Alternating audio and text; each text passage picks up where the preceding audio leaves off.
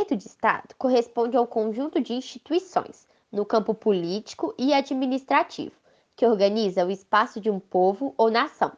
Para o Estado existir, é necessário que ele possua território bem definido, população e soberania, que é garantida por meio das leis e do estabelecimento de suas fronteiras. Já, por outro lado, nação é um conceito étnico-social que refere-se a um grupo de pessoas com a mesma identidade cultural, traços históricos e sentimento de pertencimento. Dessa forma, nem sempre uma nação equivale a um Estado, ou a um país, ou até mesmo a um território. Um dos exemplos é a Espanha, um Estado multinacional, ou seja, composto por várias nações. Um dos exemplos são os catalães, os bascos e os navarros.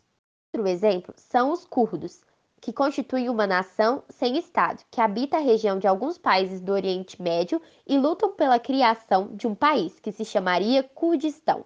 E outro viés, o conceito de Estado-nação é um conceito moderno, constituído por uma massa de cidadãos que se sente parte de uma mesma nação.